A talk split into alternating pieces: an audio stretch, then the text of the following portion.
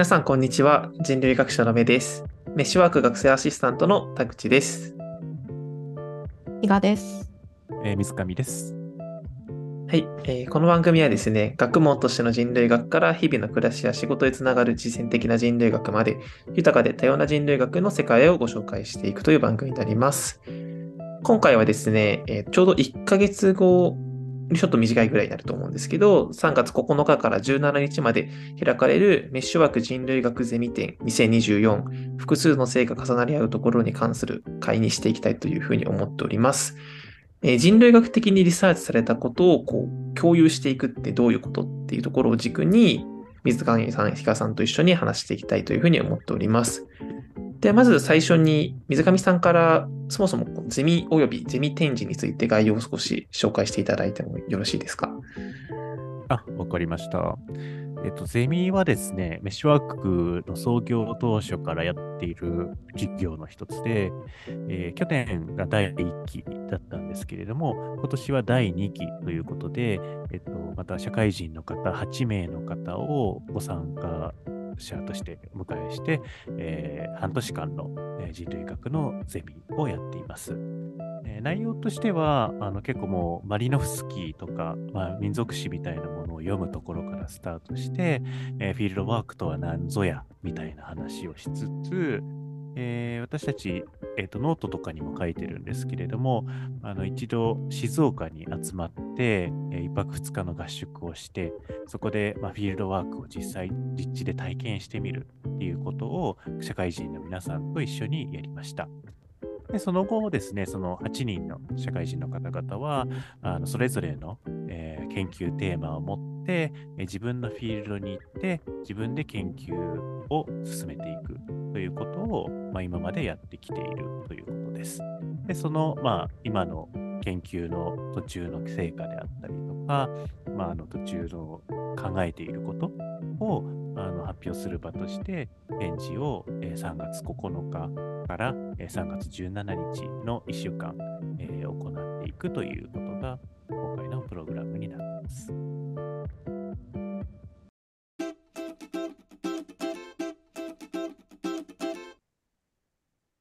ありがとうございます。そしたらその、そのゼミ展示っていうのは、かなり相当重要なイベント、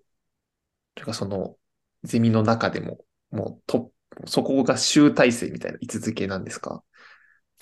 どうでしょう、ひなさん、その集大成って言っていいでしょうかね。いや、なんかそこがこう、位置づけの面白くて難しいところで、あはいはいはいはいは半年という期間で一つの区切りを迎え、まあそこに向けて皆さんやってくださっているんですけど、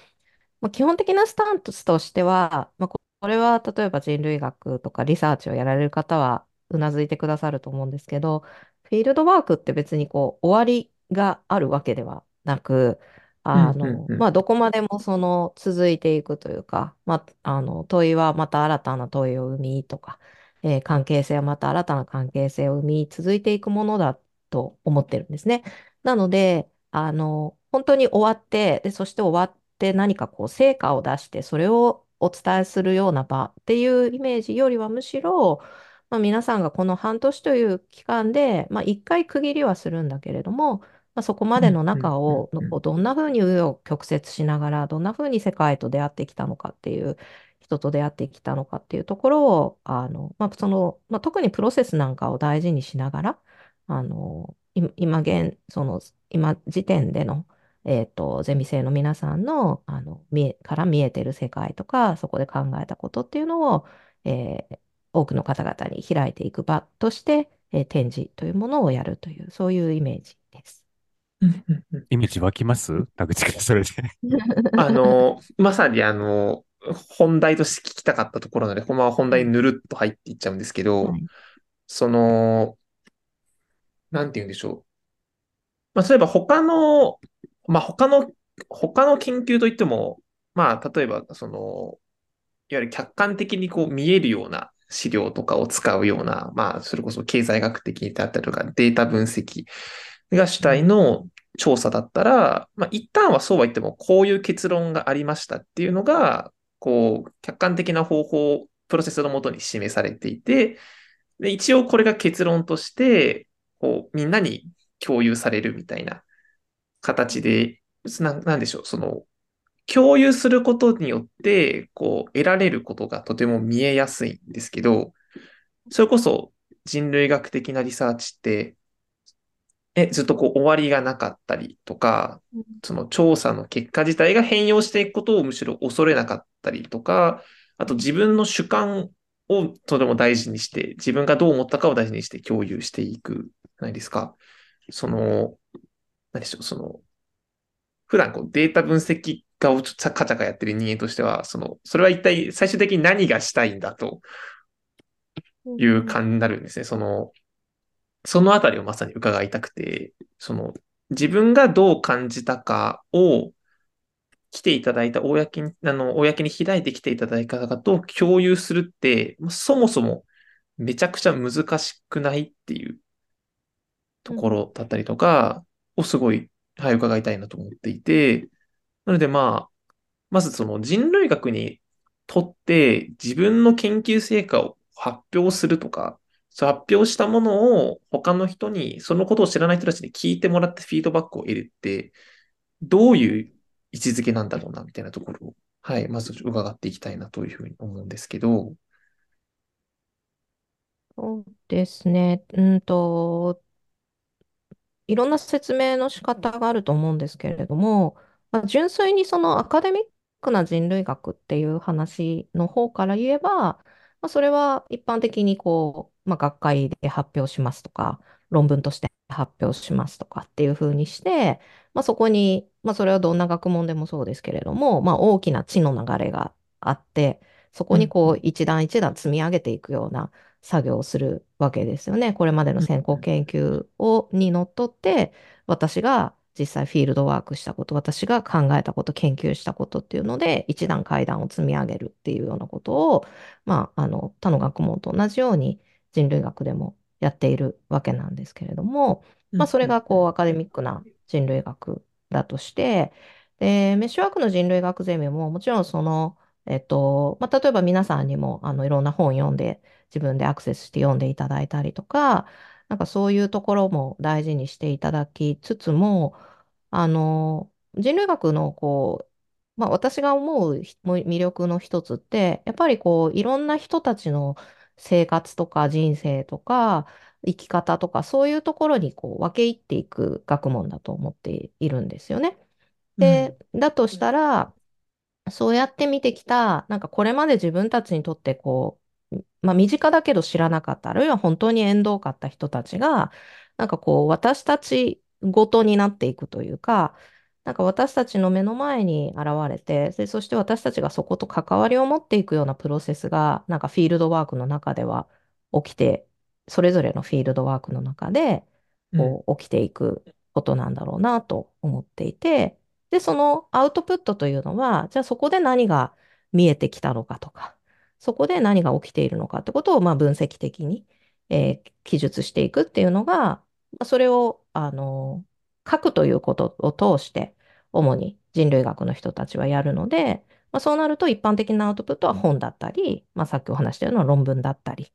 えーまあ、もうちょっと柔らかいとエッセイとかいろんなものですけど、まあ、主に文章として、まあ、あるいは一部では、まあ、映像として、映像作品として、えー作るっていう方がいらっしゃるっていうのが、まあ、人類学にとってのアウトプットの一般的な、えー傾向だと思っていますと。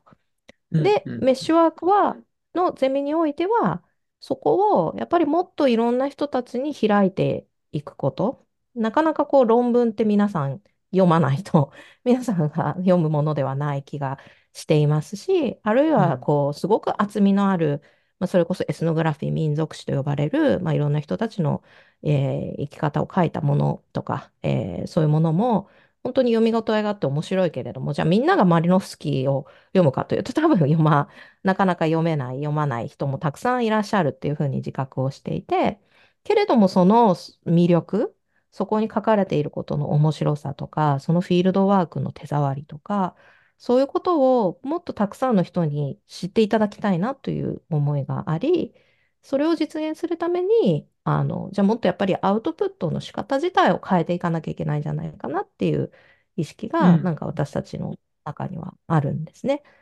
で、なので、あの、まあ、メッシュワークのゼミとしてももちろんそうですし、メッシュワークの活動としてもやっぱりアウトプットどうするかって課題は、あの、いつもいつも議論しているところですけれども、ゼミでは特に、えーそこを本当にこう挑戦的にやっていただけたら、自由にやっていただけたらいいなと思っているので、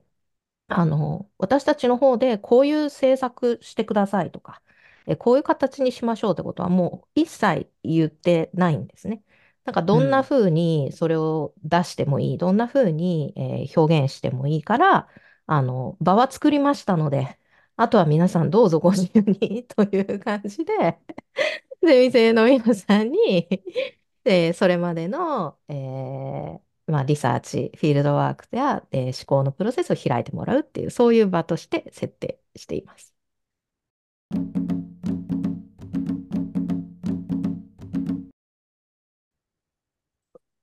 うん難しいことを課していますね。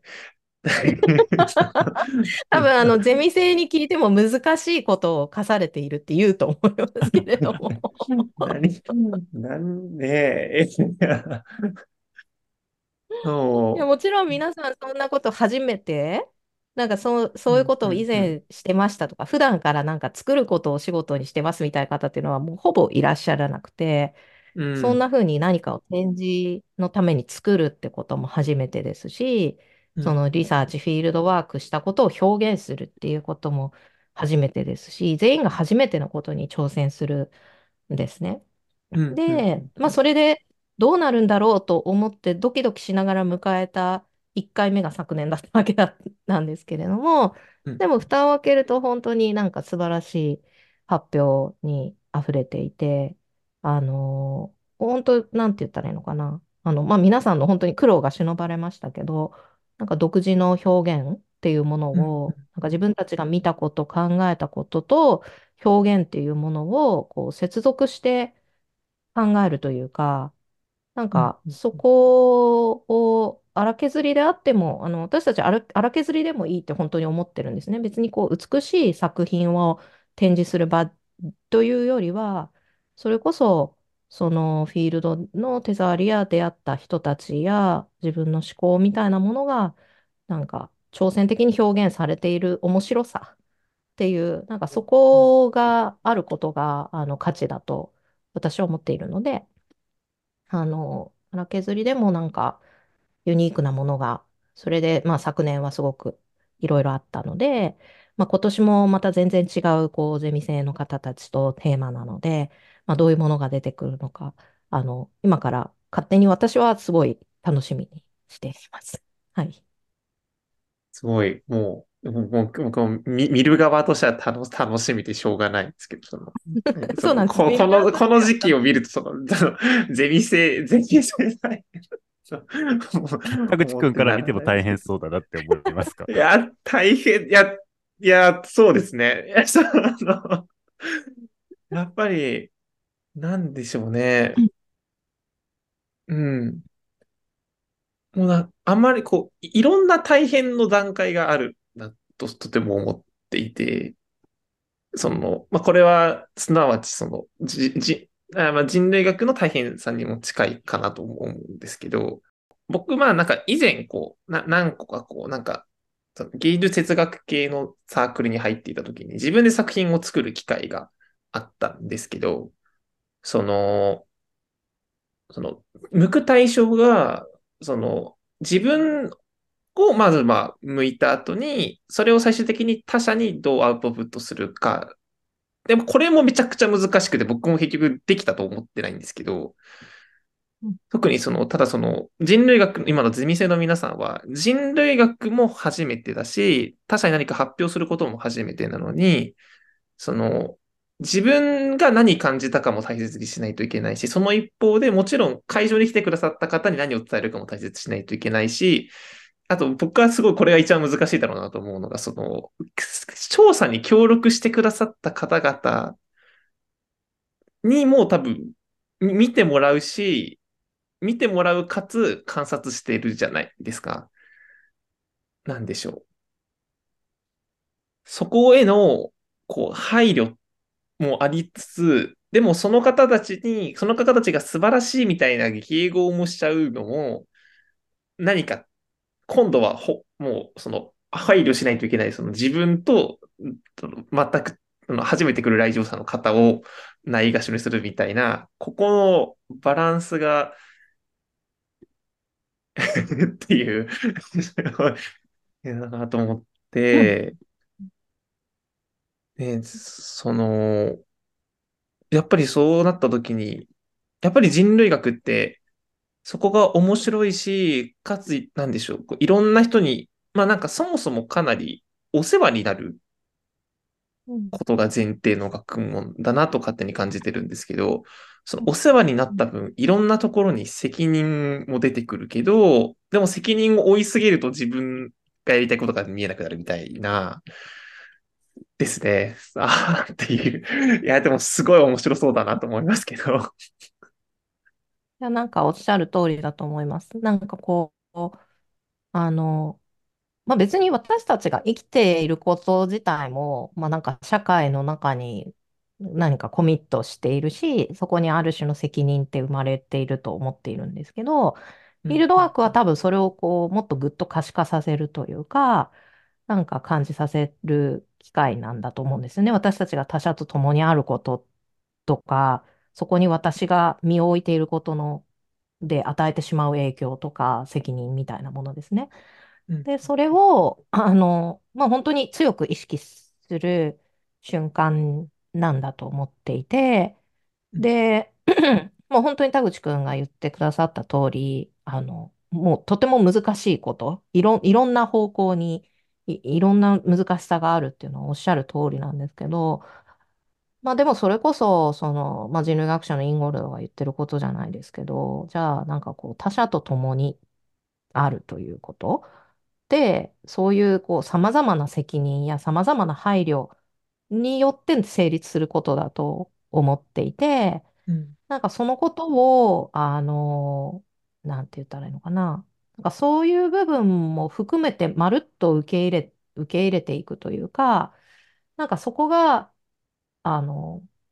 なんていうんですかね。まあ、論文みたいな形になると、その、あの、そ、その周りに本当はあるはずのいろんな配慮とか人間関係みたいなものっていうのは、まあ、ちょっととは背景化していって透明になって、まあ、もっとこう人類学のコアな議論のところが抽出されていくわけなんですけれども、メッシュワークのゼミのこの 展示の方では、その生々しさみたいな部分も現れてくるというか、そのゼミ生の葛藤とか、なんかそういうものも、あの、おそらく感じられる展示になるんじゃないかなと昨年を踏まえて、えー、思っているんですよね。でも、そういうものを、あの、さらにじゃあ、来場者の皆様に、えー、感じていただくとか、あるいは来場者の皆様との対話みたいなことを通して、またそ、そこからさらに考えていくとかですね。なんか他者に開くって言うは安しなんですけど、まあ、本当にこう、うん、どう、いろんな人たちに向けて丁寧に言葉を紡いでいくっていう、あの、地道な作業だと思っていて、うん、それを、まあ、この機会にも、あの、やっていくという、フィールドワークでもそういうことを多分皆さんやっていらっしゃるし、ゼミの場の中でもこう皆さんで同士でいろいろ考えてきたし、で、それをまあ最後のいろんな人たちとの対話の場の中でも、あの、また考えていくっていう、なんかそういう、まあ世界にコミットするっていう、大きく言えばですけれども、なんかその活動なのかなと。ありがとうございます。では、前半はこの辺りにして、後編ではゼミ展示の副題である複数の性が重なり合うところとはどういうことか、また、どのように人類学的リサーチの成果発表と向き合っていけばよいのかなどについて話していきたいというふうに思っております。では、一旦この辺りで。